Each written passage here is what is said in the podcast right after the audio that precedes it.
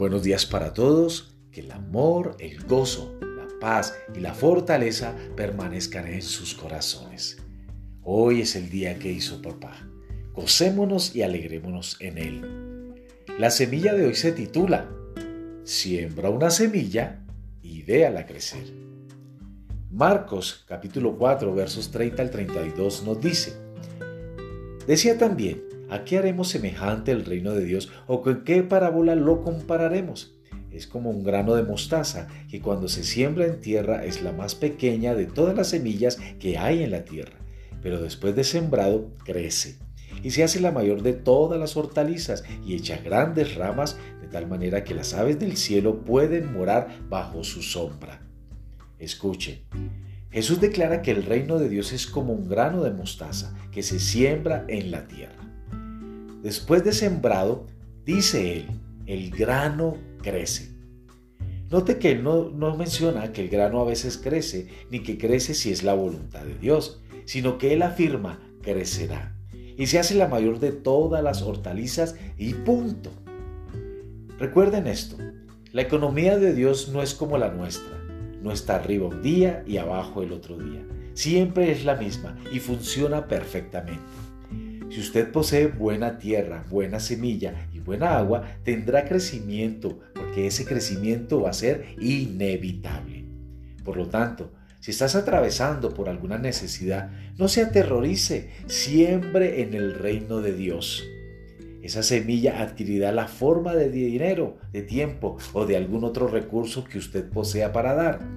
Pero no importa la forma que tenga la semilla, ponga vida en ella y siémbrela con fe. Llénala de alabanza y adoración diciendo, Señor, al traer mis diezmos y mis ofrendas, traigo también mi vida, mi corazón, mi mente y todo mi ser, espíritu, alma y cuerpo. Ore por esa semilla, llénala de fe, de adoración y de la palabra. Luego siémbrela, tenga la seguridad de que esa semilla crecerá y se hará más grande. Génesis capítulo 1 del 22 en adelante nos dice, y Dios los bendijo, diciendo, fructificad y multiplicaos, llenad las aguas en las mares y multiplíquese en las aves en la tierra. Y fue la tarde y la mañana del día quinto. Luego dijo Dios, produzca la tierra seres vivientes según su género, bestias y serpientes y animales de la tierra según su especie, y fue así. Verso 25. E hizo Dios animales de la tierra según su género, y ganado según su género, y todo animal que se arrastra sobre la tierra según su especie, y vio Dios que era bueno. Entonces dijo Dios, hagamos al hombre a nuestra imagen, conforme a nuestra semejanza, y señoré en los peces del mar, en las aves de los cielos, en las bestias, en toda la tierra, y en todo animal que se arrastra sobre la tierra.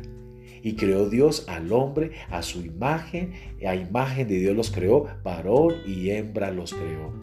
Y los bendijo Dios y les dijo, fructificad, multiplicaos, llenad la tierra, sojuzgadla y señoré en los peces del mar, en las aves de los cielos y en todas las bestias que se mueven sobre la tierra.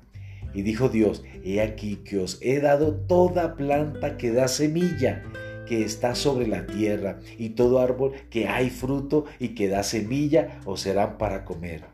Y toda bestia, bestia de la tierra, y todas las aves de los cielos, y a todo lo que se arrastra sobre la tierra en que hay vida, toda planta verde le será para comer. Y así fue. Y vio Dios todo lo que había hecho, y aquí era bueno en gran manera. Y fue la tarde y la mañana el día sexto.